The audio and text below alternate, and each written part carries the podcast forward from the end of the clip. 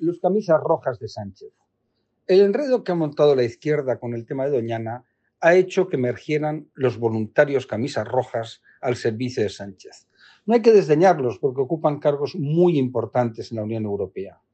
Las famosas camisas rojas que llevaban los voluntarios de Garibaldi tuvieron su origen en Nueva York, Uruguay. Los historiadores no se ponen de acuerdo.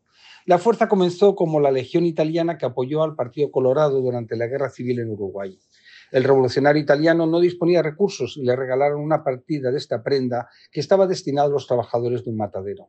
Fue el uniforme de sus seguidores en las guerras que condujeron a la unificación de Italia. Uno de los momentos más famosos fue la expedición de los Mil en 1860, que concluyó con la anexión de Sicilia, el sur de Italia, las Marcas y Umbría al reino de Cerdeña, que condujo a la creación del reino de Italia. Por cierto, Garibaldi generaba una enorme desconfianza en el conde Cavour, que fue el ideólogo de ese proceso que sería muy beneficioso para los italianos.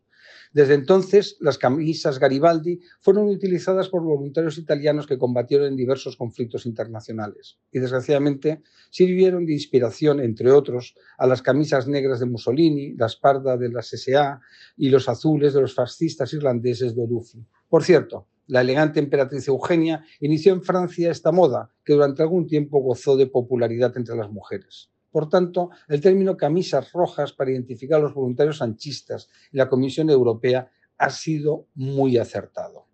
Han acudido en su ayuda sin ningún rubor, aunque no se aprueba ninguna ley, solo se está tramitando y el gobierno socialista comunista no han hecho nada por, Doñana.